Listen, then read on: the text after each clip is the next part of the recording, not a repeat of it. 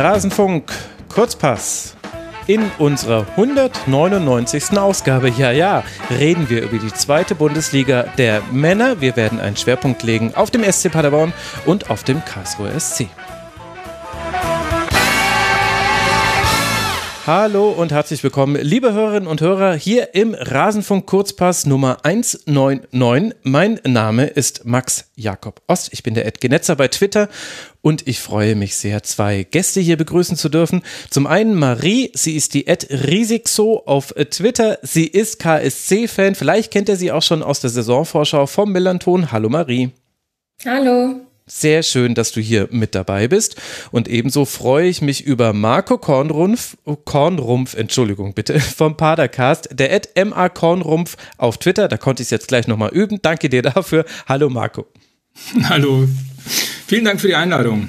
Ja, schön, äh, dass du hier bist. Der Padercast ja auch ein Podcast-Urgestein. Unglaublich. Äh, euch gibt es, glaube ich, auch nur irgendwie ein halbes Jahr jünger, seid ihr, glaube ich, als der Rasenfunk oder irgendwie so ähnlich. Ah, okay, wir sind jünger. Hm, äh, nee, nee, Entschuldigung, älter. Also der Rasenfunk okay. hat angefangen und dann kam aber sehr schnell schon der Padercast und ihr habt uns aber sehr schnell in der Anzahl der Folgen überholt, weil ihr halt äh, durchgeballert habt, wie man heutzutage so schön sagt. Oder so unschön. Ich weiß es auch nicht. Ach Gott. Komm, fangen wir lieber an. Das ist ja hier ganz fürchterlich. Es ist noch sehr früh, vor allem für den Max. Man merkt es vielleicht. Wie immer, liebe Hörerinnen und Hörer, werden wir es so machen, dass wir bei ein paar Vereine besprechen, jeweils kurz und da einen Überblick geben über den aktuellen Stand. Das sind diejenigen, die im letzten Zweitliga-Kurzpass nicht drangekommen sind. Und dann werden wir ausführlicher über Paderborn und Karlsruhe sprechen. Und wie immer freuen wir uns über Feedback unter mitmachen.rasenfunk.de. Und der erste Verein, über den wir sprechen wollen, der thront Marie an der Tabellenspitze, der FC St. Pauli, der es geschafft hat, in dieser Spitzengruppe mit drin zu bleiben, die sich so ein bisschen, ja, ich weiß nicht, ob man das doch absetzen kann, man das glaube ich dann doch nennen, so ganz vorsichtig. Also St. Pauli und Werder haben 51 Punkte, alle Mannschaften dahinter haben 48, 47, 46, also ein bisschen weniger. Wie würdest du denn jetzt so die letzten Wochen von St. Pauli sehen? Das schien ja zwischendurch durchaus mal ein bisschen zu wackeln. Ja, ich hatte auch erst gedacht, okay, vielleicht berechnen sie ein, weil die sind ja schon die ganze Saison ziemlich stark dabei gewesen. Und ich dachte, okay, hm. Aber sie haben sich anscheinend doch wieder gefangen, wobei man jetzt ja auch schauen muss, sie haben ja, glaube ich, auch ein ziemlich starkes Restprogramm noch. Die spielen auch gegen Bremen, Darmstadt, Nürnberg und Schalke. Also ich bin mhm. gespannt, wie St. Pauli sich da noch so schlagen wird, aber ich glaube, die sind inzwischen so gefestigt und auch so als Einheit zusammen geworden in der Mannschaft, gerade auch durch die letzten Wochen, dass ich schon denke, dass sie es schaffen werden, ehrlich gesagt. Marco, welchen Eindruck hast du? Ja, die marschieren halt, ne? Die sind halt schlecht in die Rückrunde gestartet. Ich meine, wir durften ja relativ früh gegen die spielen, ähm, mit einem Unentschieden und äh, die haben sich dann aber echt stabilisiert. Äh, und äh, jetzt gegen Heidenheim waren natürlich Big Points nochmal. Ähm, ich bin gespannt, ob sie das Tempo durchhalten. Die Mannschaft hat ja letztes Jahr schon äh, sehr viel Courage gezeigt in der Rückrunde. Also ähm, ja, würde mich nicht wundern, wenn die bis zum Ende ganz weit oben stehen. Ja, ich glaube, das Restprogramm wird tatsächlich noch ein Thema werden in der zweiten Liga der Männer. Da hat, also St. Pauli hat jetzt den Tabellenstand nach, man kann es ja so genau nie sagen, aber das zweitschwerste Restprogramm, noch schwerer ist es nur, nee, Entschuldigung, das drittschwerste, für Nürnberg und Schalke. Also vor allem Schalke hat so einen richtig schönen äh, Mehrklang aus Spielen. Da spielt man gegen äh, Darmstadt auswärts, gegen Werder zu Hause und dann an den letzten beiden Spieltagen St. Pauli zu Hause und Nürnberg auswärts. Also Schalke wird nochmal positiv formuliert alles in der eigenen Hand haben. Und ein bisschen ähnlich ist es aber bei St. Pauli schon auch. Also ihr habt ja schon ein paar der nächsten Gegner genannt. Werder, Darmstadt, Nürnberg, Schalke sind da mit dabei. Und mit Düsseldorf und Rostock jetzt vielleicht auch nicht diejenigen Mannschaften, wo noch niemand gestolpert ist in dieser Saison. Also, ja, schauen wir mal wie sich es weiterentwickelt bei St. Pauli. Welchen Eindruck habt ihr denn von Werder Bremen gewonnen? Die haben jetzt dann doch irgendwann mal verloren. Wer hätte das gedacht, dass das überhaupt noch geht unter Ole Werner? Konnte er mal zeigen, ob er auch mit Niederlagen umgehen kann. Er hat es halbwegs verpackt gekriegt, würde ich jetzt mal behaupten. Marco, welchen Eindruck hast du von Bremen? Ja, seitdem Ole Werner dort unterwegs ist, ähm, ist das schon eine ganz starke Nummer. Hätte ich nicht gedacht, ähm, dass sie sich nach dem Markus Anfang Debakel und auch nach der Neusortierung Anfang der Saison ähm, so schnell dann auch nochmal stabilisieren. Finde ich schon beeindruckend, auch äh, so die Gesamtmannschaftsleistung. Wenn man das jetzt auch am Wochenende nochmal betrachtet, äh, vorne mit äh, Duxch und Füllkrug, äh, meiner Meinung nach der gefährlichste Sturm der Liga. Ähm, also äh, auch da gehe ich ganz stark von aus, dass die bis zum Ende ganz weit oben mitmarschieren. Also ich glaube nicht, dass die noch viel anbrennen lassen. Marie, würdest du da mitgehen? Ja, also ich habe auch schon in der Winterpause gesagt, dass Bremen mein Aufstiegskandidat Nummer eins ist. Ähm, auch wenn die wirklich schwer reingefunden haben, die zweite Liga. Aber klar, war halt eine Umstellung. Aber wie äh, schon angesprochen wurde, der Sturm ist halt einfach der Beste der zweiten Liga. Da muss man sich nichts vormachen. Und gerade jetzt nach dem Spiel am, gegen Darmstadt am Wochenende, ich glaube, das war einfach so ein Schlüsselspiel für beide Mannschaften. Und ja, ich sag mal, Bremen, für die geht's nach oben auf jeden Fall. Ja, also äh, grundsätzlich äh, kann man ja nichts widersprechen, was ihr gesagt habt, aber welche Rolle glaubst du denn, Marco, spielen jetzt äh, Verletzungen wie eben von Ömer Toprak und Marco Friedl? Ich hatte den Eindruck, das war so äh, zusätzlich zu der Niederlage der eigentliche Rückschlag, den Werder jetzt erleiden musste in der letzten jüngeren Vergangenheit.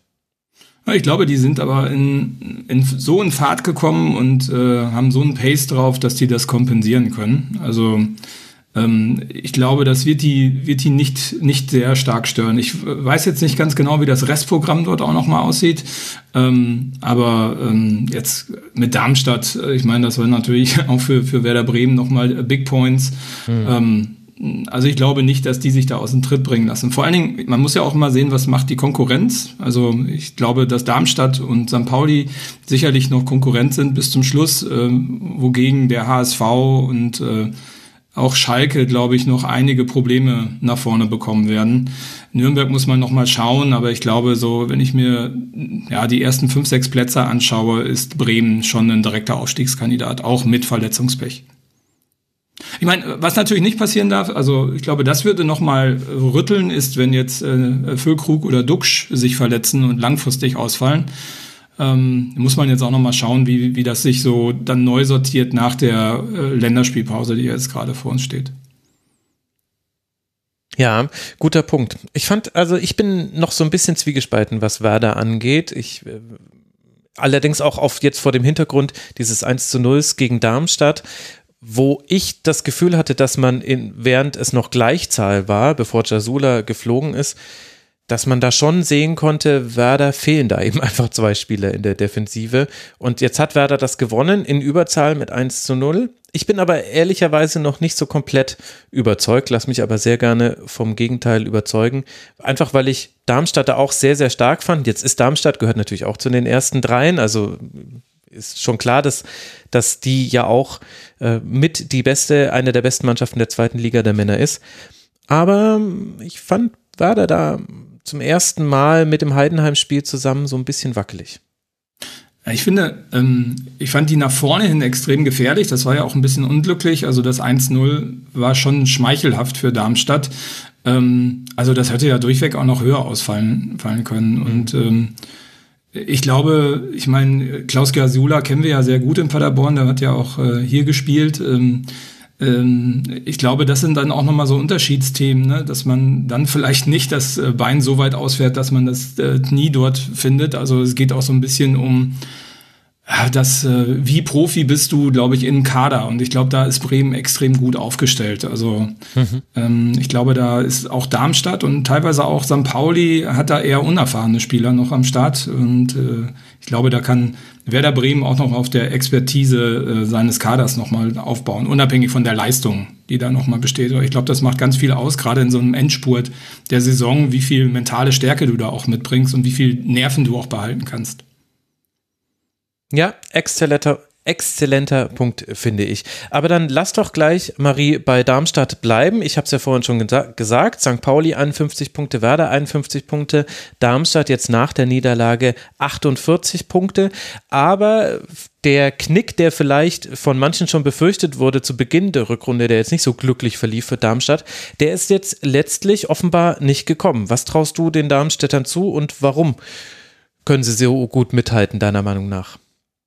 Also ich habe ja bei euch beiden schon gehört, dass ihr von Darmstadt, glaube ich, viel haltet und auch denkt, dass die noch sehr lange oben mitspielen werden. Ich bin bei denen ehrlich gesagt ein bisschen zwiegespalten, so wie du bei Bremen zwiegespalten bist. Also klar, sie haben gut zusammengestellten Kader und auch vom Trainer halte ich sehr viel, aber meiner Meinung nach fehlt ihnen eben diese Erfahrung, die vielleicht, wie angesprochen wurde, bei Bremen im Kader einfach vorhanden ist. Und ja, auch die letzten Spiele haben zwar ihnen so einen kleinen Knick gegeben, aber ich glaube, der Knick war jetzt einfach zu stark irgendwo auch, weil es einfach so eng ist in der zweiten Liga da oben, dass sie einfach jetzt einfach es nicht mehr schaffen werden, Bremen und St. Pauli einzuholen. Und ich glaube ja einfach, dass sie maximal noch Dritter werden können, wenn nicht sogar noch weiter nach hinten rutschen, weil ich traue es ihnen einfach nicht mehr zu, wieso auch immer, aber irgendwie, ich bin bei denen richtig zwiegespalten. Also ich schätze jetzt nicht so stark ein wie ihr beide beispielsweise, glaube ich. Ich finde, Darmstadt ist so eine Überraschungsmannschaft. Ne? Also ich hatte vor ähm, der Saison eigentlich nie gedacht, dass, dass Darmstadt äh, so stark oder so lange ähm, oben mitspielt. Und also allein, also vom Trainer her, Thorsten Liebert nicht, ähm, also ist jetzt auch nicht bekannt dafür, dass der regelmäßig Mannschaften von der zweiten in die erste Liga ähm, führt. Dann haben die ja auch relativ viele neue ähm, Spieler mit einsortiert. Also der Sturm hat sich ja als extrem stark herausgestellt. Äh, Philipp Tietz äh, und Luca Pfeiffer, beides ja auch Ex-Paderborner. Ähm, hätte ich nie gedacht, dass die sich so dort etablieren und dort auch so, so scoren. Ähm, ist, glaube ich, in dieser Spitzengruppe für mich so die Überraschungsmannschaft. Ähm, und Marie, gebe ich dir schon recht, also muss man sehen, wie dort dann auch der Endspurt ähm, ja, von der Einstellung her und von der Konzentration zu Ende geführt werden kann. Vielleicht eher ein Kandidat, der noch abrutschen könnte. Ja, bevor ich jetzt hier auch als Darmstadt-Fanclub aus dieser Sendung herausgehe, so ist es ehrlicherweise nicht. Ich dachte, als die 0 zu 4 verloren haben gegen den HSV, dachte ich, jetzt geht's wieder los. Äh, so, also ich habe auch äh, Braunschweig-Fans in meiner Umgebung, die auch gesagt haben, ja, viel Spaß mit einer Thorsten Lieberknecht-Rückrunde, aber so scheint es jetzt nicht zu kommen. Ich glaube, also ich meine, wir alle drei wissen es nicht, ansonsten könnten wir sehr reich werden mit äh, Prognosen und das ist ja auch das Wunderbare an der zweiten Bundesliga der Männer, dass es da eben so eng ist und dass man nicht sagen kann, wer da noch rausfällt. Ich sehe nur schon das Problem, also keine Mannschaft, also da, St. Pauli und Werder sind vielleicht noch am ehesten die Mannschaften, die es schaffen, weiter zu marschieren, wie man immer so schön sagt. Also weiter eben einfach konstant ihre Siege zu holen. Auch wenn es da auch Rückschläge wahrscheinlich noch geben wird. Und dann, glaube ich, gibt es da eben diese, diese Dreier-, vielleicht Vierer-Reihe, muss man schon ein bisschen HSV freundlich sein, um den HSV da noch mit reinzurechnen, aus Schalke, Nürnberg und, und Darmstadt eben, die sich dann mutmaßlich erstmal um Rang 3, vielleicht später auch um mehr da schlagen werden. Und da sehe ich einfach, dass halt sowohl Nürnberg als auch Schalke haben ein Programm, wo sie immer wieder verlieren können. Und da glaube ich, ist es ein Vorteil, dass Darmstadt eben der Überraschungskandidat ist, dass man einen, im Grunde ist es ja Bremen Light vom Sturm her. Also ist auch ein guter Sturm, aber nicht ganz so gut wie der sehr gute Sturm von Werder Bremen. Er ist halt, also ist dann wahrscheinlich der zweitbeste, würde ich sagen, einfach nur von den Einzelspielern her. Und das ist schon sehr, sehr viel wert. Und gleichzeitig habe ich jetzt noch nachgeguckt, weil wir schon über so Themen wie Erfahrung in den letzten Spielen und Nervosität gesprochen haben. Kleiner Fun-Fact dazu: Bei Werder Bremen, wo wir alle drei ja gesagt haben, Mensch, die haben so viel Erfahrung im Kader, die wackeln bestimmt nicht. Zweitjüngstes Team der Liga im Durchschnitt. Darmstadt 98, drittjüngstes Team der Liga im Durchschnitt. Man muss natürlich gucken, wer da spielt. Also ähm, Flo Zengler würde uns jetzt wahrscheinlich dann die, die Spielminuten nach Alter aufgeteilt aufdröseln und zeigen, ganz so ist es von den Einsatzzeiten dann nicht. Aber fand ich jetzt gerade lustig, als ich es gesehen habe. Ähm, ich finde, ich meine, ähm, das haben wir auch schon öfters diskutiert. Ähm, es ist ja einmal die Spielminuten oder die, das Alter, was du auf dem Platz hast, aber es ist aber auch das Alter, was du neben dem Platz hast oder auf der Bank hast oder in der Kabine hast. Mhm. Also es gibt ja immer wieder so Ankerspieler, die du brauchst, die ähm, dann halt auch, wenn sie vielleicht nicht auf dem Platz stehen, trotzdem motivieren und den äh, Kader konzentriert halten. Ne? Also das ist, glaube ich, auch sehr, sehr wichtig. Und ähm, ich glaube, dass das auch Unterschiedsspieler sind, die du gar nicht auf dem Platz wahrnimmst, ne? aber die die Mannschaft extrem ähm, brauchen und auch voranbringen, gerade in so einer extrem nervenaufreibenden Schlussphase der Saison. Ja, das ist definitiv richtig. Und äh, das äh, trifft ja auch zu auf den FC Schalke 04, wo wir noch einmal einen Trainerwechsel gesehen haben, Marie, nach einem für neutrale Beobachterinnen und Beobachter fantastischen 3 zu 4 gegen Hanse Rostock, aber eben für Schalke 04 natürlich dramatisch. Also ich möchte mich, äh, mich da jetzt nicht drüber lustig machen. Es war einfach nur ein absolut faszinierendes Spiel für jeden, der das gesehen hat. Wurde Dimitrios Gramotzis entlassen, Mike Büskens Büskens hat übernommen und auch erstmal mit 3 zu 0 gegen Ingolstadt und dann 2 zu 1 gegen Hannover zwei Siege einfahren können. Hat dich dieser dann doch relativ später Trainerwechsel überrascht? Nee, der hat mich so gar nicht überrascht. Ähm, ich fand Schalke gegen uns damals, das war ein paar Spiele vor, ich weiß gar nicht, ob das Spiel direkt davor war, schon sehr, ja genau, sehr bescheiden von der Leistung her. Also ich fand uns schon nicht gut, aber Schalke war halt dann nochmal ein, ja, gleiches Niveau oder vielleicht sogar einen Tacken schlechter und ja, gerade wenn man sich eigentlich mal so anschaut, was die für eine Qualität im Kader haben könnten, ähm, hat mich das eigentlich gar nicht überrascht. Ich habe ehrlich gesagt schon eher davor damit gerechnet mit einem Trainerwechsel, weil Schalke ja auch aufsteigen möchte, ist ja ganz klares Ziel.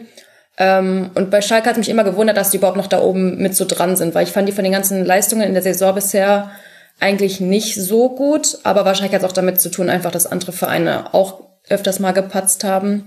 Ja, und Schalke hat halt nun mal einfach der Rodde, der ist halt nun mal ein Unterschiedsspieler in der zweiten Liga und ja, der schießt dann seine Tore und dann punkten sie am Ende doch noch oder gewinnen sogar. Also ja, und ich glaube, der Trainerwechsel hat ihn jetzt nochmal sehr viel Aufschwung gebracht, was ich jetzt auch so im Umfeld gehört habe ähm, von den Leuten, die ich bei Schalke so ein bisschen kenne und mit denen ich zu tun habe.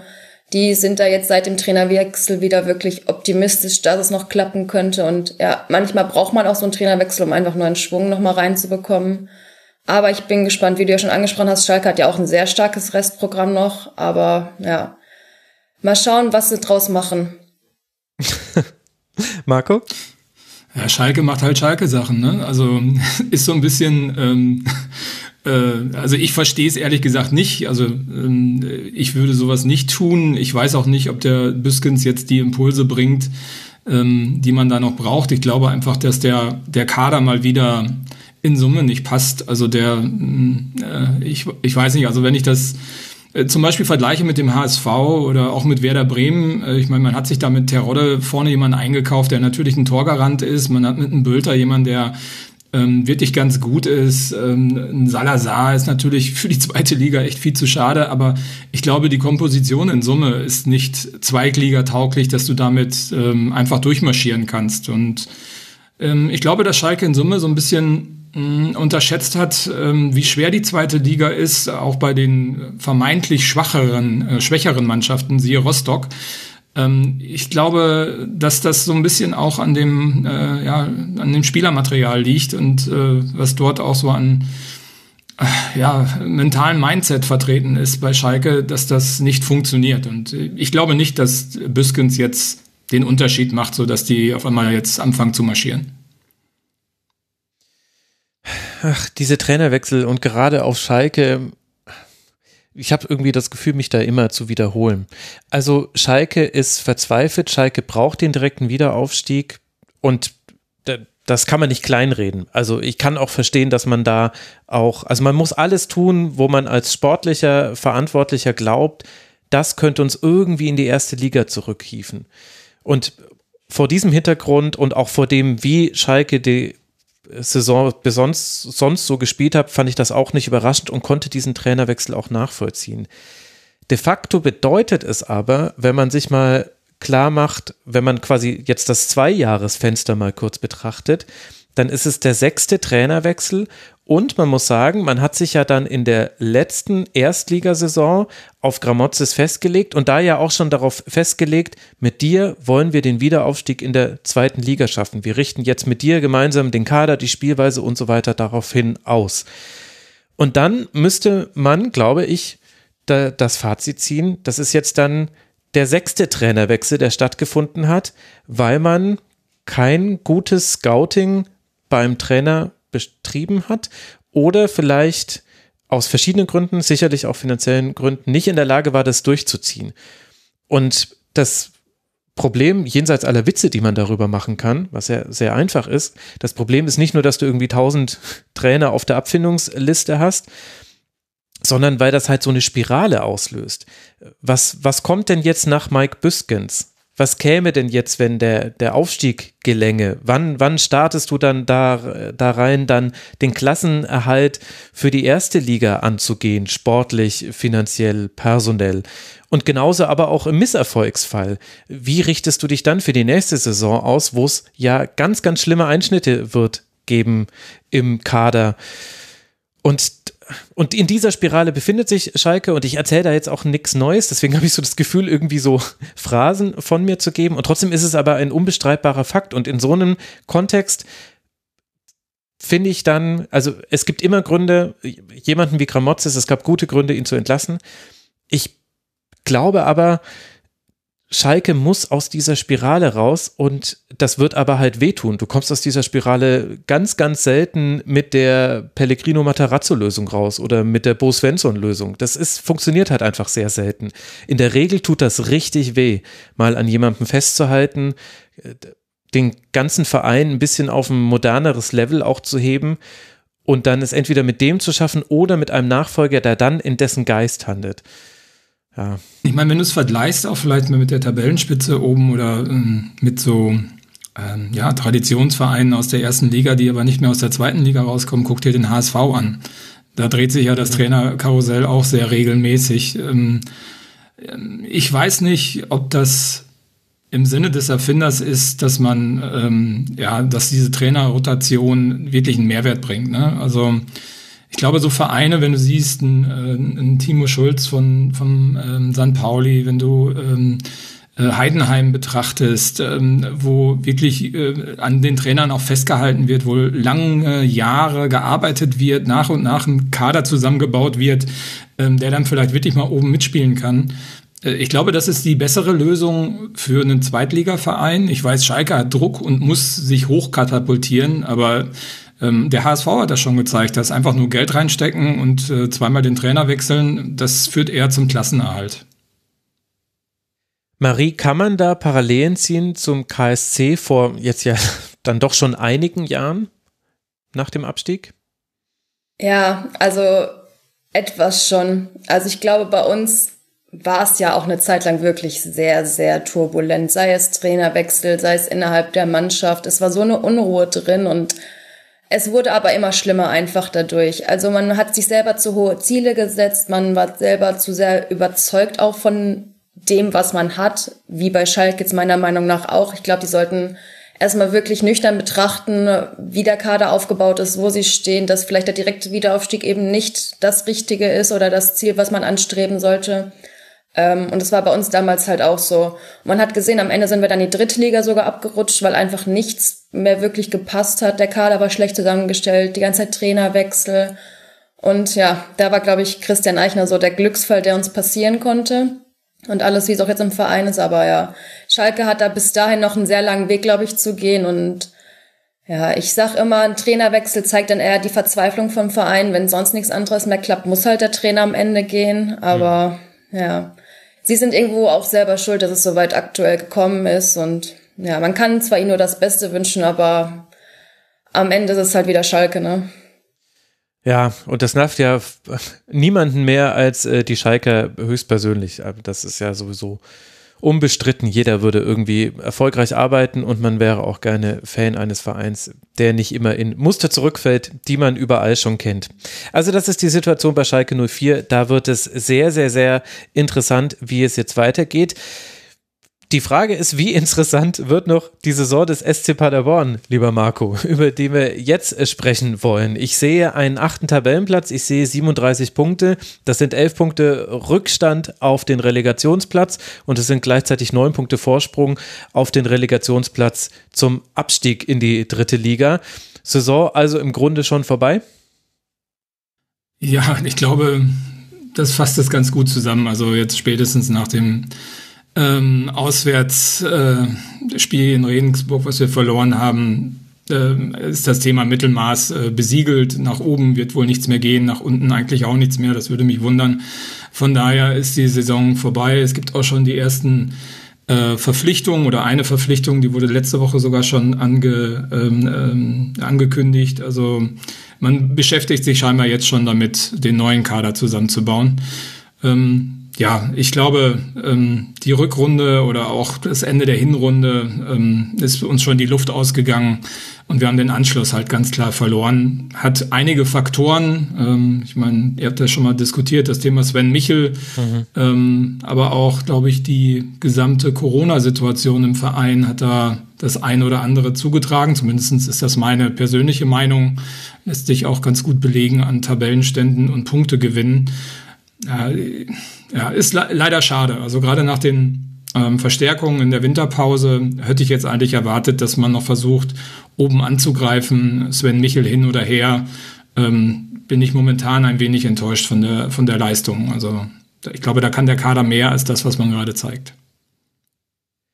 Und wie würde dann dein Zwischenfazit, ich finde, für ein Gesamtfazit sollte man ihm da doch noch eine ganze Saison geben, von Lukas Kwasniok ausfallen? Wir haben äh, Steffen Baumgart zum ersten FC Köln gewechselt. Ich weiß nicht, ob das die Hörerinnen und Hörer mitbekommen haben. Soll ganz gut laufen für ihn da beim FC.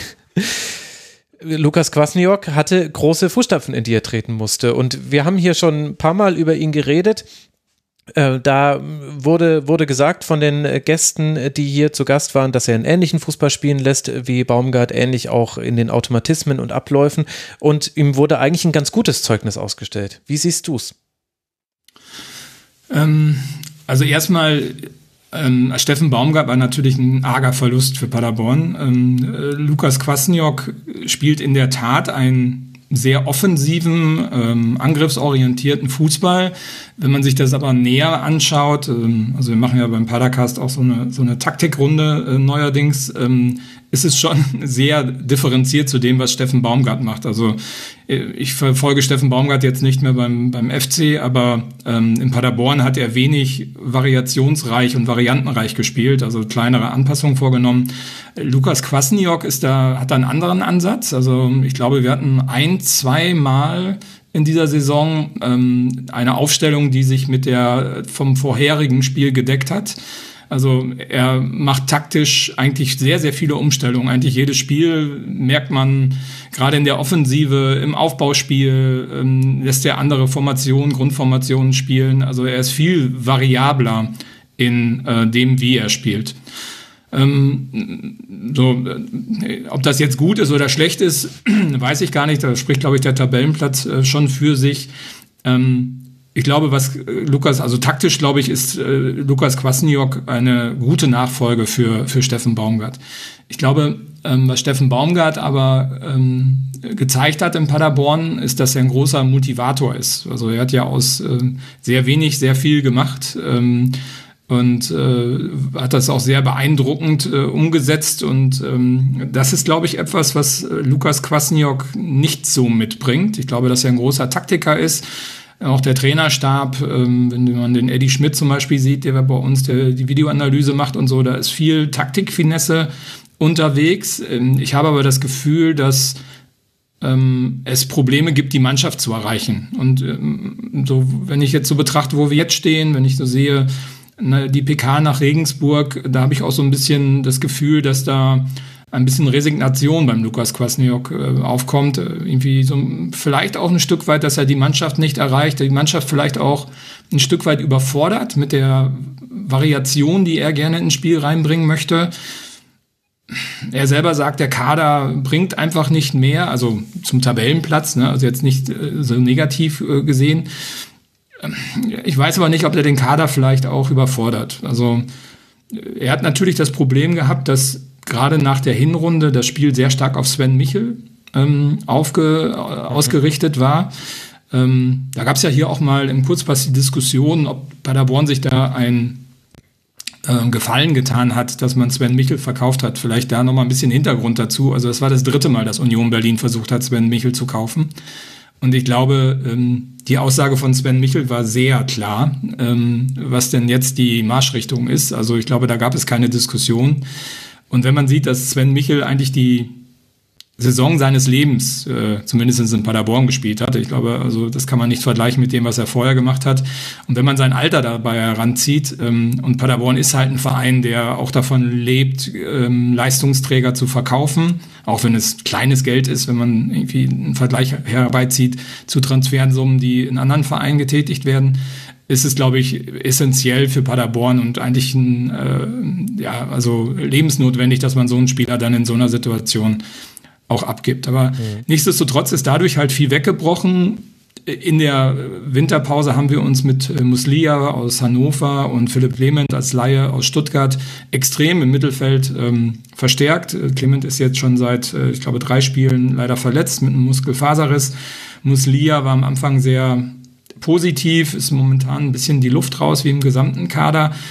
Ähm, ja, irgendwie hat Lukas Kwasniok es da auch nicht geschafft, das Spiel von Sven Michel auf den Rest des Kaders zu übertragen. Und ähm, ich weiß nicht, ähm, ob er der Richtige ist für Paderborn. Er hat ja noch Vertrag. Ich bin sehr gespannt, ob man diesen Vertrag dann auch weiterlaufen lässt oder ob man ja dort vielleicht äh, in eine andere Richtung geht und äh, da sich vielleicht noch mal einen anderen Impuls von außen wünscht. Gerade weil auch ähm, ähm, das war ungefähr im Dezember letzten Jahres ähm, dort auch nach außen sichtbar schon eine Diskrepanz äh, zwischen Verein und Trainer bezüglich der äh, Corona-Diskussion, Impfstatus-Diskussion ähm, sich manifestiert hat. Ähm, das Thema ist zwar jetzt offiziell vom Tisch, aber ich glaube, dass das auch ja gerade in so einer Entscheidung, ob man weiter zusammenarbeiten möchte, eine gewichtige Rolle spielen wird jetzt zur Sommerpause hin. Äh, was heißt denn offiziell vom Tisch? Ist Lukas Kwasniok jetzt geimpft? Er war ja der letzte Trainer in den ersten beiden Männerprofiligen, der noch ungeimpft war. Ich weiß nicht, ob Lukas jetzt ähm, geimpft ist. Also, ich meine, er ist ja nicht auskunftspflichtig, ich habe nichts dazu gehört. Ähm, ja. Äh, also er trägt keine Maske mehr, ist ja jetzt auch nicht mehr, äh, glaube ich, ähm, notwendig aufgrund der Hygienebestimmung. Ich gehe persönlich davon aus, dass das nicht ist, weil ähm, wieso sollte er es tun? Er hat ja auch selber ähm, ganz klar sich positioniert, dass er gesagt hat, naja, also wenn es notwendig ist und äh, Rechtsmittel gibt, äh, die das verlangen, dann würde er es auch tun, aber jetzt so selbstmotiviert ähm, sieht er keine Motivation dazu, sich impfen zu lassen. Ähm, kann ich, kann ich so nicht sagen. Aber äh, die Situation an sich, weil der SCP hat sich schon sehr stark pro Impfen ausgesprochen, was ich sehr positiv fand. Hat auch einige Aktionen gefahren, im Impfen in der Kabine, im Stadion. Ähm, und dann aber auf der anderen Seite einen Trainer zu haben, der halt offensichtlich ähm, ja, sich da nicht bereit erklärt. Ich meine, das hört sich ein bisschen doof an, aber das bricht so ein bisschen mit der Corporate Identity. Ne? Also wenn ich in einem Unternehmen arbeite und sei es ein Fußballverein, ähm, versuche ich mich ja auch an der Corporate Identity dieses Unternehmens zu orientieren und da anzupassen. Und ich glaube, dass das ja schon einen starken Bruch gegeben hat in Verein, der nicht nach außen getragen worden ist ähm, ja, der aber sicherlich schwer, schwer im Magen noch liegt. Ja. Ich meine, es ist äh, ein, ein insofern schwieriges Thema, weil es natürlich seine persönliche Entscheidung eigentlich ist und es uns das eigentlich auch nicht angeht. Jetzt hatten wir aber ganz lange Impfen als Fremdschutz. Da hat es dann eben doch eine gesellschaftliche Relevanz. Jetzt allerdings muss man auch so ehrlich sein, ähm, hat sich der ähm, der, das Virus so verwandelt, dass jetzt Impfen dann doch wieder zum Selbstschutz wird. Also die Fremdschutzwirkung, die ist jetzt marginale aufgrund Hospitalisierungsraten, Todesraten und so weiter möchte ich jetzt nicht ins Detail reingehen, aber das, deswegen eiern wir natürlich da auch so ein bisschen drum rum. Ich habe die Frage auch irgendwie so ein bisschen ungern gestellt, weil eigentlich geht es mich nichts an, ob jemand anderes geimpft ist. Allerdings waren wir eben in einer Situation, in der es dann doch eben den anderen etwas anging und in dieser Situation hinein hat er sich dagegen entschieden. Und ich glaube, da ist ja dann auch quasi die Vorbildwirkung oder auch die Außenwirkung auf die eigene Mannschaft dann ein Thema, was man nicht negieren kann. Also es wird, es werden nicht auch alle Spieler ungeimpft sein, sondern da wird es wahrscheinlich auch ein Auseinandergehen geben. Und weil eben die Impfung mit Themen wie Solidarität, mit Themen wie Rücksichtnahme auf andere verbunden ist, steckt da mehr drin, glaube ich, als eben nur der Peaks. Und deshalb ja, bin ich auch gespannt, wie sich das entwickelt. Ich würde ganz gerne Marie an der Stelle mal reinholen, denn Lukas Kwasniok war ja U19-Trainer, unter anderem vorher schon U17 beim KSC. Ich habe schon vorhin, als äh, Schmidt erwähnt wurde als Co-Trainer oder Spielanalyst, habe ich schon ganz, ganz hektisch gegoogelt, ob das der Euro-Eddy ist, ist er aber leider nicht. Er ist, er ist natürlich äh, viel, viel jünger, weil Lukas Kwasniok ist ja auch sehr jung. Überrascht dich das, was du jetzt hörst von Kwasniok bei Paderborn? Also gerade wenn es um die Spielweise geht, wenn es heißt, dass er offensiv schon ziemlich spielt, bin ich schon sehr überrascht, weil bei uns, okay, man muss die Umstände beachten. Wir waren damals im Tabellenkeller, dann hat er, war er kurz ähm, Interimstrainer bei uns und da war einfach so die Hauptsache, okay, Hauptsache wir spielen 0-0. Klar, im Abstiegskampf, aber das war dann eher auch so ein so eine Art Aufgeben, so okay, wir probieren es gar nicht mehr offensiv zu spielen, sondern wir stellen uns einfach hinten rein und probieren eine Schadensbegrenzung zu, begreif, äh, zu betreiben. Und wenn ich jetzt dann höre, so Offensivfußball von Kwasniok und so, denke ich mir so, hm, wie passt das zusammen? Ich musste gerade auch kurz schmunzeln, als ich das alles gehört habe.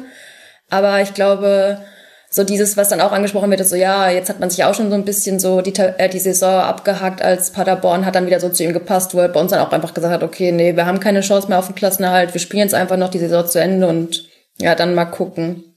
Also, ja, meine Meinung zu Quasinok ist jetzt eh nicht so positiv, aber ja, wenn er bei Paderborn dann reingepasst hat und so, naja, geht jetzt da so, nachdem was ich gehört habe, ich dachte, es wäre positiver, aber ja, vielleicht kann er dann doch offensiv Fußball auch spielen. Also ich habe Lukas ja mal kennenlernen dürfen. Wir haben gab auch eine Padercast-Folge vor der Saison, wo wir mit Lukas äh, schon mal gesprochen haben. Ähm, also menschlich ist das ein Top-Typ. Ne? Also ich fand den total nett, offen, äh, umgänglich, äh, sehr freundlich, witzig.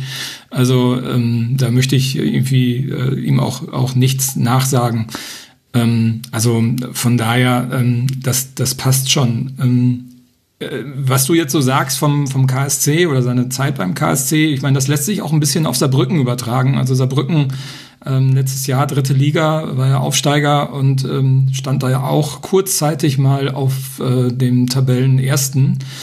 Ähm, und hat dann aber, ich glaube, in der Rückrunde ähm, ging dann auch so ein bisschen die Luft aus äh, für Saarbrücken. Vielleicht jetzt auch nicht so überraschend, überraschend als Aufsteiger. Ein Durchmarsch ist da ja eher unrealistisch. Ähm, aber dann kam ja auch die Aussage, dass er nur bleibt, äh, wenn es, äh, wenn er weiter, also wenn es zum Aufstieg hingeht. Ähm, also hat er ja auch eine klare Linie äh, gezogen und ähm, ja, das, äh, dann ist ja Saarbrücken schon stark abgefallen. Also dieses, was du sagst, äh, so am Ball bleiben, bis zum Ende dranbleiben, äh, wenn das beim KSC schon war. Bei Saarbrücken war es auf alle Fälle auch so. Und bei Paderborn sieht es momentan auch so ein bisschen auf, aus. Ähm, ja, das äh, ist jetzt nicht die beste Eigenschaft für einen Trainer, glaube ich. Ja, beziehungsweise es zeigt halt, glaube ich, auch, warum es nicht 30 Jürgen Klopps da draußen gibt. Weil es eben halt mehr ist als nur Taktik, weil es eben mehr ist als Dinge, die man in Büchern lernen kann und die man in der Fußballlehrerausbildung lernt. Das alles ist nicht unwichtig und ich würde die These aufstellen, dass es kaum noch möglich ist, in längere Zeit im deutschen Profifußball tätig zu sein, ohne quasi die, die Basis an eben äh, Training, Taktik, Analyse äh, zu haben, weil diese Verwissenschaftlichung des Fußballs, die ist inzwischen bei allen Vereinen eingekehrt und darunter fällt man nicht mehr zurück aber eben die Zusatzaufgaben, die man hat in der Darstellung nach außen, in der Menschenführung, im psychologischen Verständnis. Also auch da fand ich ganz interessant, was Timo Schulz im Millanton damals in deren Projekt erzählt hat, dass er sich in dem Bereich, äh, hat er auch gesagt, äh, da war die Fußballlehrerausbildung für ihn am einfachsten, weil das wusste er alles schon und da hat er auch, glaube ich, irgendwie 1-0 oder irgendwie sowas sich abgeholt an äh, Note, weil das so sein Thema war auch selbst das würde es noch nicht bedeuten, dass er deswegen ein guter Trainer ist. Man muss es immer noch umsetzen können. Aber das sind halt alles Faktoren, die kommen mit dazu. Und das finde ich spannend, dass dann eben an so einem Fall von außen betrachtet mit aller Vorsicht, wir sitzen nicht in der Kabine, aber dann schon das Gefühl zu haben, naja, hier gibt es offenbar eben da fehlt ein gewisser Bereich, der quasi die richtig guten Trainer von den gut ausgebildeten Trainern unterscheidet. Und dieser Bereich kann aber auch noch kommen. Das ist dann quasi so die nächste Wolte, die man da nehmen kann. Also man lese sich einfach mal Berichte durch über Job Heinkes bei seinen frühen Trainerstationen und dann erinnert man sich nochmal, wie er beim FC Bayern verabschiedet wurde und, und was da auch gesagt wurde, wie er sich zum Beispiel weiterentwickelt hat im Umgang der Spieler in einem sehr hohen Alter. Also auch ganz kontraintuitiv zu dem, wie wir es in unserer Gesellschaft immer so erleben, dass ja die Alten sich angeblich gar nicht mehr verändern können. Also das kann auch kommen. Kann auch sein, dass wir irgendwie in 20 Jahren über Lukas Kwasniok reden und er hat, eine, hat noch ein paar Elemente verändert in seinem Trainerdasein, vielleicht auch in seiner Persönlichkeit, weiß ich nicht, geht mich nichts an. Aber, ähm, aber ja, das, deswegen finde ich spannend, diese Diskussion. Auch weil ich auch schon mal Kontakt mit ihm hatte. Da war er auch sehr nett. er ist halt heute, ja. ja Wäre mal im Ravensburg halt gelandet, wäre er nicht zu Jena, Jena gewechselt, verdammt, dann hatte er keine Zeit mehr. ja gut, ich glaube, das Jena-Kapitel war, glaube ich, auch, das sagt er ja selber, da war er Sportdirektor und Trainer im einen, das war viel zu viel. Also ich glaube, das kann man ausklammern. Ja, danach wollte ich ihn dann auch nicht mehr anfragen, ehrlich gesagt. ja, das ist, glaube ich. Aber äh, du hast schon recht, ne? dieses Lifelong Learning ähm, ist schon ein wichtiger Aspekt, ne? Und nicht äh, und ich glaube, da trennt sich auch die Spreu vom Weizen, ne, wo man dann so selbst, reflektiert ist, nochmal zurückzublicken und äh, darüber nachzudenken, was man besser machen kann nach vorne hin. Und ich glaube, gerade in so einer Arbeit ähm, als Trainer von so, ähm, ja, von Fußballern, die ja, ähm, ja, also wo du halt, glaube ich, durch Motivation, durch ähm, ja, durch äh, individuelles drauf eingehen auf die Persönlichkeit viel erreichen kannst. Und wir hatten ja vorhin von Baumgart gesprochen. Ich meine, guckt euch an, was Steffen Baumgart mit Anthony Modest gemacht hat. Das ist ja kein anderer Modest als letztes Jahr, ganz im Gegenteil, der ist ja ein Jahr älter geworden. Und wie durchschlagend der unterwegs ist. Also das äh, mit Motivation, Worten kann man viel mehr erreichen, glaube ich, als mit Sondertrainingsschichten.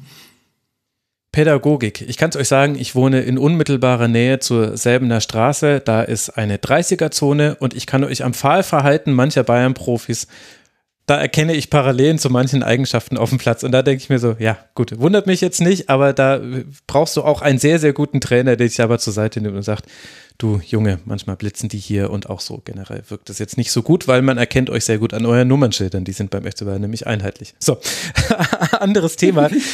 Lasst uns über den KSC sprechen. Marie sitzt wahrscheinlich schon auf heißen Kohlen. Ich meine, ein bisschen konnten wir ja auch schon die Brücke bauen. Also wir haben beim SC Paderborn eine im Grunde abgeschlossene Saison. Ist es beim KSC denn genauso, Marie? Ja, also ich glaube, unser Ziel ist eigentlich auch nur ganz klar noch die, ähm, die 40 Punkte sozusagen erstmal voll zu machen und dann ja einfach die Saison ausklingen zu lassen, also Klassenerhalt sichern und dann, ja, einfach mal schauen, was die Saison noch so bringt, sei es nach oben, sei es nach unten. Hauptsache man hat eine Klassenerhalt. Ich meine, man sieht es ja auch am Tabellenstand. Ich glaube, wir sind zwei Tore Unterschied von Paderborn, punktgleich sonst und alles. Ähm, es war eine sehr enge ja. Kiste, wer hier zuerst drankommt. So offen kann ich das sagen. ja, also ich glaube, erstmal bin ich ganz froh, kann ich noch nachtragen zu Michel, dass er gewechselt ist nach ähm, dem Spiel gegen euch, gegen Paderborn, wo er seinen Hattrick da gemacht hat. Also ich zum Beispiel war dann ganz froh, als ich gelesen habe, dass er weg ist jetzt fürs Rückspiel. Ähm, aber ja, also bei uns ist jetzt auch einfach nur Klassenerhalt und dann ist man, glaube ich, auch erstmal zufrieden, hat dann wieder eine solide Saison gespielt, hatte keine Turbulenzen richtig drin, sondern hat einfach, ja, es runtergespielt und mehr will man, glaube ich, aktuell beim KSC auch erstmal nicht. Ja, das sind so, glaube ich, die unterschiedlichen Welten, aus denen diese beiden äh, Vereine kommen, obwohl sie sich so häufig äh, in den Ligen dann doch irgendwie getroffen haben. Aber das lag halt am SCP, weil halt einfach, man muss ja jetzt nicht nochmal sagen, da ging es ja rauf und runter in einer fröhlichen, äh, in einem fröhlichen Hin und Her. Beim KSC ging es jetzt eben zuletzt eher rauf. Und du hast schon vorhin Christian Eichner da als den entscheidenden Mann genannt. Was hat er denn zum KSC gebracht, was vorher gefehlt hat? Alles, glaube ich einfach, ehrlich gesagt. Also wie gesagt, ich kann mich selber als komplettes Christian Eichner Fangirl outen, aber auch schon das Zwischenmenschliche, was wir gerade angesprochen haben, das ist etwas einfach, was Christian Eichner mitbringt, auch wenn er jetzt wirklich noch ein junger Trainer ist und nicht so viel Vorerfahrung hatte jetzt, gerade auch als Cheftrainer. Er ist ja die erste Station mit uns als Cheftrainer, aber wenn man einfach sieht, was er aus der Mannschaft rausholt, sei es leistungstechnisch, sei es aber auch zwischenmenschlich. Er weiß genau, wie er jeden Spieler anzugehen hat. Er weiß genau, was er machen muss. Ich glaube, bestes Beispiel war jetzt das Spiel in Aue am Wochenende. Wir haben so eine schlechte erste Halbzeit gespielt, also wirklich grottenschlecht. Und das hat er denen auch in der Halbzeit dann gesagt, den Spielern, aber hat gleichzeitig auch gesagt dann, ja, was Positives, wir liegen zum ersten Mal nicht zurück äh, in Aue zur Halbzeit. Und es hat auch wirklich dann so positiv deklariert und kaum hat er das angesprochen, war die zweite Halbzeit halt komplett anders. Plötzlich, klar, sie war jetzt auch nicht berauschend, aber wir haben am Ende 3-0 gewonnen. Ich weiß nicht, wann wir das letzte Mal in Aue 3-0 gewonnen haben. Und sei es jetzt ein junger Spieler wie ein Breithop bei uns, sei es ein alter, erfahrener Spieler wie ein Gondorf, er weiß halt genau, wie er jeden Spieler anzugehen hat. Er weiß genau, wie er die Mannschaft aufzustellen hat, wie er sie einzustellen hat, auch wenn es mal nicht so läuft es gibt niemanden, der dann an Christian Eichner zweifelt, sondern der ist so gefestigt inzwischen bei uns. Und gerade wenn man sich die letzten Jahre bei uns auch anschaut, wir hatten ziemlich viele Trainerwechsel. Mhm. Ähm, und jetzt Christian Eichner ist jetzt seit zwei Jahren bei uns und ja, also er ist das Beste, was uns passieren konnte. Es ist eine Ruhe in den Verein eingekehrt. Vorher war es ja alles total durcheinander. Drittliga-Abstieg, dann wieder Aufstieg, dann wieder Drittliga-Abstieg und ja, ich glaube, die letzten zwei Jahre war jetzt wirklich mal sehr, sehr entspannt als KSC-Fan, was man bei uns einfach auch nicht kannte. Und ja, wir hoffen einfach, dass Christian Eichner noch sehr, sehr lange bei uns bleibt. Aber ich ja, prophezeie ihm auch eine sehr große Trainerkarriere aktuell noch. Also er hat alles, was man eigentlich mitbringen muss, sei es, wie gesagt, das Spielverständnis, sei es das Zwischenmenschliche, also aus dem kann noch gut was werden. Ich glaube, bei ihm spielt es halt auch einfach mit, dass er selber Spieler schon war. Er weiß, wie es ist, Spieler zu sein. Er war ja auch bei uns Spieler, was ihm halt auch sehr in die Karten spielt. Er kennt den Verein. Ja, aber wie gesagt, ich bin einfach Christian Eichner-Fan. Es ist so ganz subtil zwischen den Zeilen, konnte man das herauslesen, wenn man ganz genau hingehört hat. Ja, erklär, erzähl uns doch nochmal so ein bisschen, weil ich vermute, dass es jetzt nicht alle Hörerinnen und Hörer noch so genau vor Augen haben, wie die letzten drei Jahre vom KSC verlaufen sind, weil irgendwann sind sie einfach aus dem Blickfeld rausgerutscht ehrlicherweise mit dem Abstieg in die dritte Liga. Da hört es eben dann einfach bei vielen Fußballfans auf. In welcher Situation kam denn dann eigentlich Christian Eichner und was hat sich überhaupt beim KSC verändert, dass man vier Trainer vorher noch Mirko Slomka holt für zehn Spiele und dann eben Christian Eichner. War es äh, Alternativlosigkeit, Verzweiflung? Wie, wie, gib uns mal einen Abriss. Ähm, ja, also Christian Eichner hat uns ja zu einem Zeitpunkt übernommen, wo wir einfach kurz vorm Abstieg waren und hat uns dann gerettet. Ich glaube, wegen einem Torverhältnis damals, als Nürnberg dann in die Relegation gekommen ist und Christian Weichner war ja unter Alois Schwarz damals schon sozusagen im Hintergrund tätig, war eine Art Co-Trainer, hat Alois Schwarz sehr viel begleitet, konnte damals dann auch schon sehr viel Erfahrung sammeln, was ihm, glaube ich, sehr zugute gekommen ist.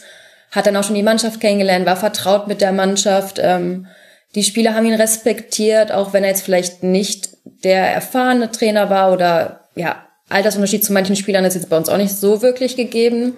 Ähm, aber man hat dann, glaube ich, einfach beim KSC gemerkt, okay, wie du schon angesprochen hast, kurz davor war Meko Slomka noch Trainer. Es hat einfach nichts geklappt. Man war wirklich wieder kurz vorm Abstieg und man stand auch kurz vor der Insolvenz zu dem Zeitpunkt und ein Abstieg wäre halt wirklich einfach unser Ruin gewesen, sage ich mal so direkt. Und dann hat man sich vielleicht auch wirklich als letzte Hoffnung gedacht, okay, dann nehmen wir Christian Eichner und probieren es mit ihm, mach mal was ganz anderes, nehmen einfach keinen jemand wie Miko Slomka beispielsweise, der zwar ein guter Trainer sein mag, aber einfach nichts mit uns als Verein zu tun hatte, komplett dann von außen kam und es einfach nicht gepasst hat, sondern hat wahrscheinlich wirklich gedacht, okay, wir haben nichts zu verlieren, er wird respektiert, er kennt die Mannschaft, er ist da schon drin, die Mannschaft muss sich nicht groß auf was Neues einstellen. Ja, und dann hat er uns, wie gesagt, zum Klassenerhalt geführt, spektakulär fast schon und danach hatten wir eine wirklich gute Saison. Ja, jetzt haben wir auch wieder eine solide Saison im Mittelfeld, also ja, wir haben uns stabilisiert, Manche, natürlich sprechen jetzt manche vom Aufstieg wie jedes Jahr bei uns vor der Saison, aber das ist ja die typischen Flausen und ich sag auch selber, ich bin super zufrieden mit, nach einem, äh, mit einem Mittelfeldplatz jetzt die letzten Jahre und dann kann man immer noch schauen, dass man was aufbaut im Verein, was ja auch immer jetzt geschieht. Stadionneubau ist ja das typische äußere Beispiel, was man sozusagen hat, dass der Verein jetzt wächst. Ähm, mhm. Ja, und dann kann man am Ende einfach nur hoffen, dass es jetzt erstmal ruhig bei uns bleibt und man nicht wieder irgendwelche Turbulenzen plötzlich reinbekommt. Der Wunsch, den viele haben, der Wunsch nach Ruhe. Jetzt haben wir viel über Christian Eichner gesprochen. Es gibt ja aber auch durchaus noch Spieler, die auch ihre Verantwortung dafür tragen, dass man eben jetzt eine dann relativ ruhige Saison hat und mutmaßlich eben das jetzt relativ äh, in Ruhe auch noch zu Ende bekommt. Wer sind denn da für dich die entscheidenden Namen? Ähm, also ganz klar, ganz klar Philipp Hofmann. Ich meine, ich glaube, das ist der Unterschiedsspieler teilweise auch bei uns, gerade weil er vorne eben seine Tore schießt. Er macht aber auch die Bälle fest, aber ja, hauptsächlich wegen seinen Toren und auch wegen seiner Präsenz auf dem Platz. Ich glaube, ohne Philipp Hofmann wird's ganz schwarz bei uns aussehen, ehrlich gesagt auch. Ähm, da ist ja auch immer das Thema, dann bleibt er, geht er, was ja normal ist. Das ist so ein Thema, was auch ein bisschen Unruhe reinbringt, immer wieder in den Verein. Ähm, ja, dann ganz klar unser Torwart. Gersbeck, der hat uns schon so oft einfach den Arsch gerettet, sei es jetzt auch die erste Halbzeit beispielsweise gegen Aue, wo man sich dann wirklich einmal nur bedanken kann, dass es da noch 0-0 steht. Da haben wir wirklich einen Top-Torwart. Ähm, ja, und meiner Meinung nach auch einfach Wanizek im Mittelfeld, der wirklich der Kreativmann ist, bei uns Ideengeber ist und ja, auch wirklich mal ein Spiel entscheiden kann, den Unterschied machen kann.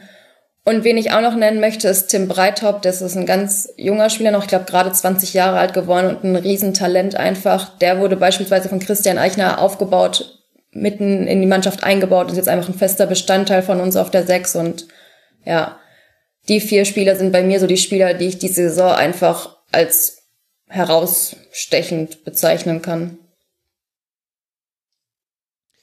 Und wie würdest du den Spielstil des KSC bezeichnen oder beschreiben? Schwierig. Ähm, Ganz unterschiedlich. Also wir probieren wirklich offensiv zu spielen. Manchen Spielen wir probieren wirklich früh zu pressen. Ähm, dann gibt's aber auch andere Spiele, wo wir dann merken, okay, wir sollten uns vielleicht hinten reinstellen. Ich finde, Christian Eichner passt sich sehr oft an den Gegner an und weiß auch, wie er die Mannschaft einzustellen hat auf die Gegner. Ähm, ich glaube, wir tun uns einfach schwer, wenn wir selber das Spiel manchmal machen müssen. Uns liegt's mehr, wenn wir sozusagen reagieren können auf den Gegner und dann beispielsweise pressen können anstatt wenn wir merken, okay, wir haben viel Ballbesitz gegen unten stehende Mannschaften und müssen das Spiel selber machen. Das liegt uns einfach noch nicht. Da fehlt uns die Qualität vielleicht auch in der Hinsicht. Das merkt man auch einfach gegen Mannschaften unten sind wir nun mal wirklich, tun uns sehr schwer, haben Probleme, Spielaufbau, kreativ das Spiel zu gestalten. Jetzt, ja, und gegen Mannschaften, die wirklich selber das Spiel machen, wo wir dann, wie gesagt, reagieren können, ist es einfach viel leichter für uns, dann auch mal einen Konter zu setzen, einen langen Ball auf Hofmann einfach ist, glaube ich, unser typisches Mittel, was halt meistens auch klappt dann. Mhm. Der macht dann den Ball vorne fest und ja, er ist halt nun mal einer der besten Stürmer in der zweiten Liga. Ich glaube, das kann man so sagen. Ist das nicht interessant, Marco, dass wir hier zwei Mannschaften haben, die eben nur die Tordifferenz unterscheidet und dann ist es doch so unterschiedlich eigentlich auf allen Ebenen, über die wir bisher gesprochen haben? Ja, also ich glaube auch, dass Karlsruhe und Paderborn grundsätzlich unterschiedlich sind. Also sowohl von der Historie her, der KSC ja eher ein, ein äh, Urgestein des deutschen Fußballs, lange auch erstklassig gewesen, Paderborn eher so ein ähm, ja, viele sagen ja No-Name, ne? wobei äh, ich glaube, dass Paderborn in den letzten vier, fünf Jahren mehr erreicht hat als so mancher Traditionsverein oder auch viele zusammen. Ähm, also ist schon, schon stark unterschiedlich, das, das sehe ich auch. Also mich wundert es auch ein bisschen, dass der KSC nicht den Anspruch hat, ähm, wieder weiter, also kurzfristig auch weiter oben mitzuspielen. Also ich meine, ihr wart ja schon mal kurz vorm Aufstieg, äh, Relegation kann ich mich noch dran erinnern, damals ähm, auch knapp raus, ich glaube gegen HSV war es. Ähm, äh, wie siehst du das, Marie? Also hat man da Tendenzen, das zumindest mittelfristig wieder anzugehen im Verein jetzt? Also Umfeld will ja immer aufsteigen. Ja, also ich glaube, langfristig gesehen will man natürlich aufsteigen. Ich glaube, das ist das Ziel von jedem Verein, der auch schon mal bessere Zeiten hatte. Aber ich glaube, wie gesagt, aktuell ist einfach wirklich erstmal mit Grundstein legen. Ich meine, gerade jetzt auch zum Sommer geht es einfach darum, bleibt Hofmann, geht Hofmann, ähm, muss man erstmal schauen, was da passiert. Findet man einen adäquaten Ersatz, findet man keinen adäquaten Ersatz? Und ja, wenn er jetzt sozusagen, wenn man, wenn er bleiben würde oder man einen adäquaten, adäquaten Ersatz finden würde, dann könnte man meiner Meinung nach nächste Saison sowas wie ein Aufstieg oder oben mitzuspielen anpeilen, weil ich finde, der Kader ist von der Qualität her schon gut besetzt jetzt wieder. Aber ja, das ist halt, glaube ich, so der entscheidende Punkt erstmal bei uns. Wie gestaltet sich die Sommerpause? Welche Abgänge, welche Neuzugänge und was macht Philipp Hofmann einfach? Und mhm. wir sind schon sehr abhängig von diesem einen Spieler aktuell noch. Und wie viel Vertrauen setzt du da in die sportliche Leitung? Also als Chefscout arbeitet Lothar Strehlau beim äh, KSC. Den kennen vielleicht auch noch so manche. Teammanager ist äh, Burkhard Reich. Und ich weiß jetzt dann gar nicht, wer ist dann derjenige, der dann da die Entscheidung trifft in der sportlichen Leitung? Das äh, ist eine gute Frage. Das, okay, dann liegt es nicht an mir, dass ich das hier gerade auf der Homepage nicht gefunden habe in meiner Panik. Äh, okay, was ist da los? Ich weiß es nicht. Ist das, also ist das jetzt ein Übergangszustand oder ist der KSC einfach so, dass er sagt, wir entscheiden das dann ja, also im Aufsichtsrat muss alles abgesegnet werden, so wie es für mich jetzt aussieht. Also es gibt hier offenbar ja keine Hierarchieebene zwischen Trainer und Aufsichtsrat. Es gibt einen technischen Leiter, Nitschad Aygün, einen Chefscout, Lothar Strehlau und noch einen weiteren Scout. Also wird es dann im Aufsichtsrat entschieden? Gibt es den klassischen Sportdirektor beim KSC einfach nicht? Doch, den gibt's mit Oliver Kreuzer. Ach so, okay. Ähm, ja. Steht der hier nicht. Aber, das weiß ich auch nicht. Aber ich glaube, beim KSC ist es inzwischen echt so, dass es, also wirklich viele können da sozusagen, es ist eigentlich eher so eine Gemeinschaft, dass wirklich dann geschaut wird, okay, was will halt auch der Trainer, ehrlich gesagt, und nicht einfach nur, das war beim KSC in den letzten Jahren auch ein großes Problem, dass einfach Spieler gekauft worden sind vom Sportdirektor, die einerseits gar nicht zum Spielstil des Trainers gepasst haben und auch einfach so nicht in die Mannschaft gepasst haben. Und ich glaube, daraus hat man dann auch viel gelernt, dass man wirklich bei der Kaderzusammenstellung und bei Neuzugängen schaut, okay, was möchte der Trainer wirklich, was passt in seine Spielphilosophie, was braucht man, wo braucht man noch Unterstützung. Ähm, dass man wirklich eher so ein Miteinander schafft und eine Gemeinschaft, anstatt dass man jetzt sagt, okay, Oliver Kreuzer trifft jetzt als Sportdirektor einfach die Entscheidungen und ja, schaut, wen er halt gerne hätte. Klar hängt es halt auch viel mit dem Geld beim KSC zusammen. Ich meine, wir sind halt nur mal ein Verein, der hat jetzt nicht wirklich Geld.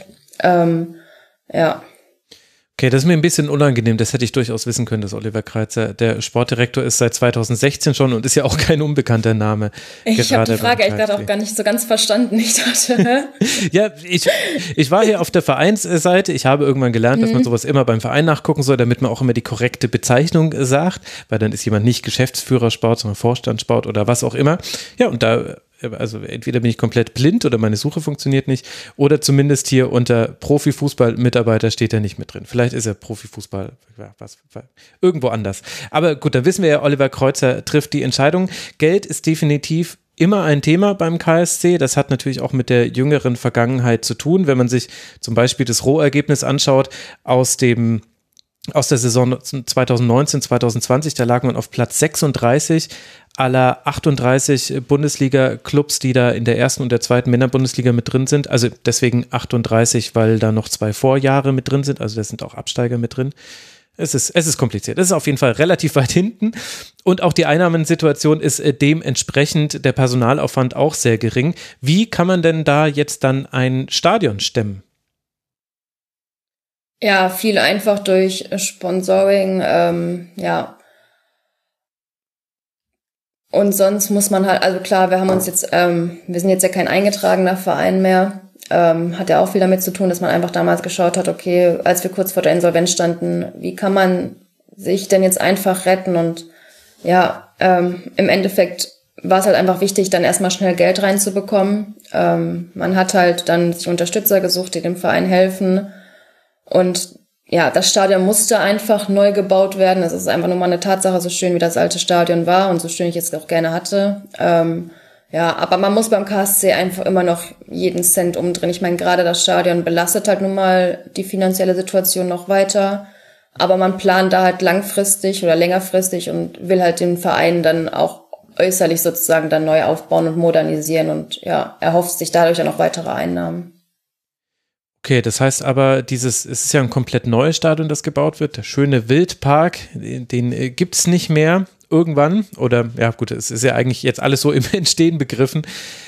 Das wird dann aus äh, Schulden, die man macht, finanziert, Sponsoring hast du genannt und muss so dann eben dann abgetragen werden über die nächsten Jahre. Ja. Na gut, anders geht es halt wahrscheinlich auch oft einfach nicht. Äh, wie viele Jahre dauert es, bis wir den KSC in der ersten Liga wiedersehen? Mm, drei Jahre. Oh, okay, gut. Ich hätte gedacht, du ich sagst vielleicht gelernt, nie. ich habe gelernt im Sommer, ich sollte optimistischer denken. Und das habe ich mir für diese Saison vorgenommen. Deshalb sage ich mal drei Jahre. Okay, wunderbar, sehr gut. Ja, da freuen wir uns doch drauf. Äh, KSC einfach, ja, äh, diese Mannschaften mit viel Tradition, wo man auch viele eigene Geschichten zu kennt, außer man vergisst halt, wer der Sportdirektor ist. Aber gut, das kann ja mal passieren. das ist mir wirklich sehr unangenehm. Ich entschuldige mich nochmal. Ich äh, versuche meinen Fehler einfach zu kaschieren, indem wir jetzt über Hansa Rostock reden. Wobei ich da jetzt ehrlich gesagt den Sportdirektor gerade auch nicht kenne. Meine Güte, bin ich Sportjournalist oder nicht? Es ist ja wirklich fürchterlich. Marco, rette mich, während ich jetzt google, wer der Sportdirektor von Hansa Rostock ist und sag mir, was wir über die wissen müssen. Die haben ja jetzt mit drei Siegen in Folge sich ein Pölsterchen erarbeiten können. Sechs Punkte Vorsprung auf Dynamo Dresden auf dem Relegationsplatz. Ja, ich glaube, die haben sich aus dem Schalke-Spiel ähm, ziemlich viele positive Vibes mitgenommen. Ähm, und ich bin ehrlich gesagt auch erstaunt, äh, gerade wenn man die Hinrunde so ein bisschen betrachtet hat, äh, wo die ja so relativ weit unten rumgedümpelt sind und auch nicht so richtig in Tritt kamen, ähm, was daraus jetzt sich entwickelt hat. Also Jens Hertel hat da ähm, schon eine sehr schlagkräftige Truppe ähm, ge, äh, ja, geschmiedet und äh, hat seinen Spielstil auch sehr stark angepasst. Das äh, verwundert mich sehr. Ich kenne Jens Hertel noch von von seinen Tagen äh, äh, in Magdeburg, ähm, wo wir zusammen auch in der dritten Liga unterwegs waren, Magdeburg und Paderborn, so, und da recht viel von mitbekommen habe. Äh, ich finde, er hat sich so ein bisschen neu erfunden und spielt anders, spielt erfrischend und äh, vor allen Dingen passt es auch gut zu der Mannschaft. Also ich finde, das ist so jetzt in der Rückrunde so ein bisschen mit einer der Überraschungsmannschaften, würde ich sagen. Kevin Meinhardt ist der sportliche Leiter. Das habe ich inzwischen ja, das ging schnell. ausgefunden. Ja, ja, das ging wahnsinnig schnell. Es ist, es ist mir wirklich unangenehm, aber es, ich bin sowieso so schlecht mit Namen und ich schaffe es leider nicht. Und Vorstandssport ist natürlich um Gottes Willen Martin Pickenhagen. Jetzt, ach Mann, das ist ja, das ist ja Oliver Kreuzer Kategorie. Es ist wirklich peinlich. Äh, also. Weißt du denn auch, wer, wer äh, in Paderborn der Sportdirektor ist? Ohne zu googeln. Äh, Gott, mir fällt gerade nur Sami Arabi ein, aber das ist natürlich der falschestmögliche Name an dieser Stelle. Ja, Nein, genau, das ist in der Stadt, die es gar nicht gibt. Fabian Wohlgemuth. Oh Mann, ja, okay, gut. Es tut mir leid. Aber nicht schlimm. ja, naja, äh, äh, sieht man. Die, die Hörerinnen und Hörer sollen über mich richten. Äh, Marie, wie richtest du über Rostock? Hast du was zu ergänzen zu dem, was Marco gesagt hat? Nee, ich kann ihm da eigentlich nur zustimmen. Also ich meine, Rostock ist ja, glaube ich, der beste Aufsteiger und bei denen hat man einfach nicht das Gefühl, dass die irgendwie mal komplett einsacken. Selbst wenn sie mal ein paar Spiele verlieren, glaube ich einfach, dass die jetzt auch so gefestigt vielleicht sind durch den Trainer, dass sie ja einfach den Klassenerhalt eintüten werden und dann, ja, glaube ich, auch einfach zufrieden sein werden.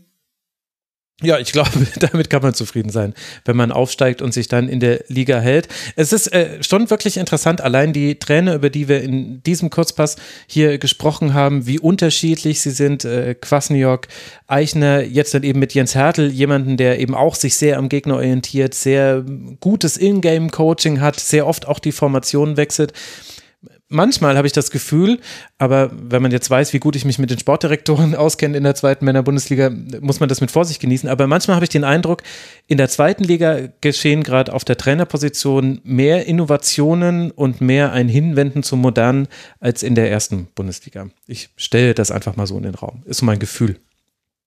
Du hast halt super viel Innovationsbedarf in der zweiten Liga, ne, um dich zu differenzieren, weil wenn du auch siehst, ähm, wie eng teilweise die Spiele zusammen sind, egal ob das jetzt ein Werder Bremen ist, ein HSV ist oder ob das jetzt äh, Nürnberg, Heidenheim oder auch ein Rostock ist, ich glaube, ich meine, man sagt ja vielfach, und das zeigt ja auch die Tabelle im großen Teil, bei der Hinrunde vielleicht noch viel mehr als jetzt gerade in der Rückrunde, die Teams liegen gar nicht so weit voneinander äh, entfernt. Also von, äh, also jeder kann jeden schlagen, sagt man ja immer. Und man hat ja auch immer wieder einen Ausreißer drin, dass auf einmal ein vermeintlicher Favorit äh, eine Schlappe einstecken muss. Ähm, und ich glaube, dass das auch ganz viel mit den Leuten auf der Bank zu tun hat.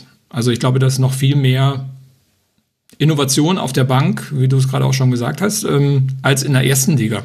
Mhm. Auch notwendig, um sich zu differenzieren. Und vor allen Dingen hast du viele hungrige Trainer. Ne? Also das sind ja alles Leute, die ähm, das nicht als ihre Karriereende ansehen, würde ich mal so sagen, oder größtenteils, sagen wir es mal so.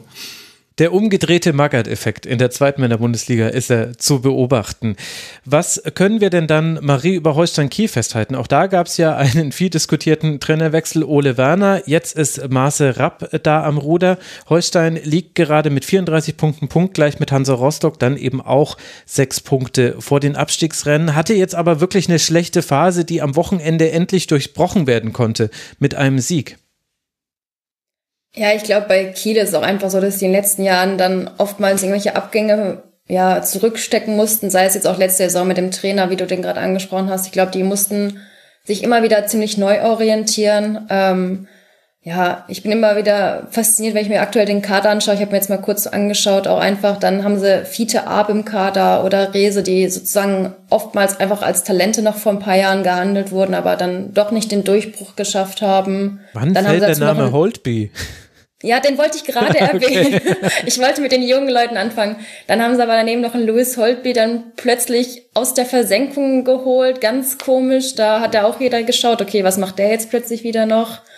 Ja, also ich glaube, die wollen auch einfach die Saison jetzt im Endeffekt einfach nur abschließen und ja, dann neue Saison, neues Glück vielleicht. Marco, wie siehst du die Lage bei Kiel? Ja, ähnlich. Ich glaube auch, dass die ich glaube, die brauchen noch ein paar Punkte, um wirklich von unten wegzukommen, weil Dynamo Dresden äh, ist ja jetzt nicht so weit weg, äh, 28 zu 34.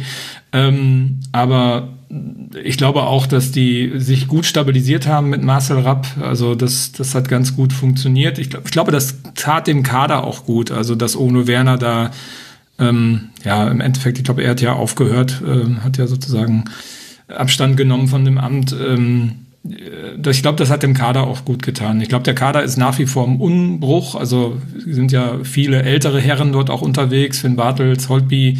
Ich glaube, der Arp ähm, verlässt auch ähm, nach Ende der Saison äh, Kiel, wenn ich das richtig im Kopf habe. Ähm, ich glaube, es ist eine Mannschaft im Umbruch gerade. Die haben jetzt zwei Saisonen, glaube ich, ziemlich aktiv oben mitgespielt, sind jetzt ein bisschen im Umbruch gerade. Ja, würde mich freuen, wenn die sich stabilisieren, weil ich war auch noch nie auswärts in Kiel, da möchte ich unbedingt mal hin. Ja, ich bin ehrlich gesagt bei Kiel einfach nur gespannt, was die nächsten Wochen noch bringen. Denn wenn ich aufs Restprogramm gucke, da gibt es schon die Gefahr, finde ich, nochmal reinzurutschen. Und jetzt am Wochenende eben, das war der erste Sieg nach äh, vier Niederlagen in Folge. Man spielt jetzt zunächst gegen Darmstadt, dann gegen Hamburg und dann gegen den direkten Abstiegskampfkonkurrenten Dresden. Will jetzt nicht irgendwie das Schwarze an die Wand malen. Es geht aber dann auch nicht so arg viel besser weiter. Also Heidenheim, Werder, Nürnberg und dann noch Sandhausen ganz hinten raus. Kann auch sein, dass, also meinem Gefühl nach liegen Holstein diese Begegnung vielleicht sogar manchmal besser. Da holt man sich dann einen überraschenden Punkt und manchmal vielleicht sogar einen Sieg gegen einen großen Namen. Aber nur auf dem Papier gesehen ist die Situation, also die Saison ist noch nicht vorbei. Während wir bei euren beiden Vereinen mit drei Punkten mehr da relativ entspannt waren, würde ich sagen, na, Rostock und Kiel, die sollten jetzt ihre Grundspannung da jetzt nicht komplett aufgeben, sonst könnte das vielleicht enger werden. Wobei es sich ja meistens gegen vermeintliche stärkere Gegner leichter spielt, als wenn du jetzt wie Kiel am Wochenende gegen Ingolstadt so ein ja, wenn du äh, gegen die Kellerkinder spielst, dann ist es, glaube ich, immer ein bisschen schwieriger noch zu spielen und selbst das Spiel zu machen, als wenn du als ähm, Underdog in ein, was ich, Spiel gegen HSV reingehst. Ja, ja, als ich es gesagt habe, ist es mir selbst aufgefallen, dass das jetzt nicht so die Neuigkeit ist für alle Hörerinnen und Hörer, dass es so ist. Aber das baut uns ja die Brücke zu eben genau jenem Ingolstadt. Das ist die letzte Mannschaft, über die wir noch sprechen wollen. Marie, ich glaube, da muss man nach der Grundspannung jetzt nicht mehr fragen. In 13 äh, Punkte Rückstand, letzter Tabellenplatz. Wir haben darüber jetzt auch schon mehrfach gesprochen hier in den Kurzpässen zur zweiten Bundesliga das hat sich jetzt nicht ganz so äh, überraschend entwickelt, würde ich sagen, auch für alle Ingolstädter, obwohl man ja durchaus noch so ein paar Dinge verändert hat. Wie gefällt dir denn der FCI, wenn du jetzt einfach mal so auf die letzten Wochen blickst? Ja, also ja, ich kann mit Ingolstadt an sich, also es gibt so Vereine in der Liga, mit denen ich kann eigentlich einfach nicht viel anfangen und Ingolstadt ist halt nun mal einfach so ein Verein. Ja, ich glaube, das Spannendste wird bei Ingolstadt jetzt einfach noch sein, ob sie vielleicht nochmal einen von den Großen ärgern können, die oben vielleicht mitspielen, sei es jetzt den HSV beispielsweise noch, aber ja, ich glaube, die wissen selber eigentlich, dass sie abgestiegen sind, jetzt gerade auch mit dem Rückstand, den sie haben. Jetzt auch gerade nach der Niederlage gegen Kiel, wo sie vielleicht dann doch noch mal ein bisschen Hoffnung hatten, aber ja, dann, ja, sie wissen es, glaube ich, selber einfach, dass es nicht mehr wirklich realistisch ist, dass sie noch die Liga halten werden. Dementsprechend stellen sie ja auch ihren Kader auf. Viele Spieler aus der U23, viele aus der dritten Liga noch mit dabei. Also das wirkt auf mich so, Marco, vielleicht auch ein bisschen im Kontrast zum SC Paderborn damals, wie ein Drittligist, der den Aufstieg geschafft hat, der aber im Grunde weiter so ein bisschen als Drittligist in der zweiten Liga spielt. Ja, ich glaube, bei Ingolstadt ist es, ähm, ist der Drops gelutscht und ich, ich glaube, ähm, das ist auch nochmal ein gutes Beispiel. Wir hatten ja vorhin über diese Trainerrotation bei Schalke gesprochen. Ich meine, schaut euch an, was bei Ingolstadt passiert ist dieses Jahr. Petzold, Schubert, Rehm. Ähm, und wenn du halt die Qualität dann nicht im Kader hast, dass äh, ein Terodde dir einfach die Siege schießt oder ähm, ja, in Summe die Kaderqualität gut ist, stehst du dann halt bei so einer Rotation auch ganz weit unten. Wobei ich bin da schon bei dir, also ich glaube, dass Ingolstadt von Anfang an nicht so aufgestellt war, dass sie äh, irgendwie gesichert dem Klassenerhalt ähm, entgegenmarschiert sind. Also ich weiß jetzt nicht, wie der Tabellenverlauf war, aber ich glaube, dass man dort ähm, ja, also schon von Anfang an arg um den Klassenerhalt äh, bibbern musste. Und, ja, es gab nur äh, einen Spieltag, an dem man nicht auf einem der letzten drei Plätze lag. Das war am zweiten Spieltag. Nach dem ja, also wenn man das zum Beispiel mit, mit, mit Dynamo Dresden vergleicht, ich glaube, Dresden hat sich da deutlich besser aufgestellt als Ingolstadt. Ich weiß nicht, wie es finanziell um Ingolstadt steht.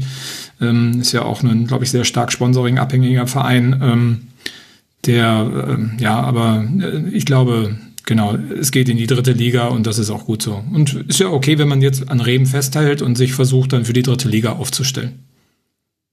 Ja, also Ingolstadt, du hast es ja angesprochen, mit einem Automobilhersteller in der eigenen Stadt, anders situiert als andere Vereine bei den Verbindlichkeiten, zum Beispiel auf Rang 2 der kompletten Profivereine. Also man hat eben eigentlich äh, kaum Schulden, aber logischerweise ist der Etat, der Personalaufwand, das ist alles. Da ist man ganz weit hinten in der Tabelle, die man da aufstellen kann. Und das ist ja vielleicht auch sogar ganz wohltuend, dass, dass es auch noch diese Vereine gibt, die zwar auch Finanzkapital hinter sich haben und die dadurch einen Standortvorteil haben, der jetzt erstmal nichts mit sportlichen Dingen zu tun hat, die aber dann daraus nicht den Anspruch ableiten, jetzt müssen wir in die erste Liga oder weit in der zweiten Liga mitspielen, sondern sie haben sich so ihr eigenes Profil erarbeitet mit einer Jugendarbeit, auch mit einer spielerischen Ausrichtung, hatten ja auch schon den einen oder anderen interessanten Trainer, der es von dort aus dann geschafft hat, in noch größere Wein, höhere Wein des, des Profifußballs zu kommen. Ich glaube, das ist die Rolle von Ingolstadt. Da habe ich jetzt nochmal ein großes ja. Fass aufgemacht. Ganz am Schluss. Ihr zwei, ich danke euch äh, sehr herzlich. Das hat wie immer große Freude gemacht, mit euch über die zweite Bundesliga zu sprechen. Ich kann allen da draußen nur empfehlen, euch zu folgen. Auf Twitter, Marie heißt da at Risiko. Risiko? Ich, es ist wie Risiko nur mit X. Meine Güte. Marie, vielen Dank, dass du mit dabei warst. Danke für die Einladung. Und äh, danke ebenfalls an Marco Kornrumpf vom Padercast, der Ed MA Kornrumpf auf Twitter. Danke dir, lieber Marco. Ja, vielen Dank für die Einladung und hat mir sehr viel Spaß mit euch beiden gemacht. Das freut mich. Ich wünsche euch allen eine gute Zeit und euch, lieben Hörerinnen und Hörern, danke ich für eure Aufmerksamkeit. Der Rasenfunk ist Werbe, Paywall und Sponsoren frei. Wir finanzieren uns ausschließlich über eure freiwillige Unterstützung.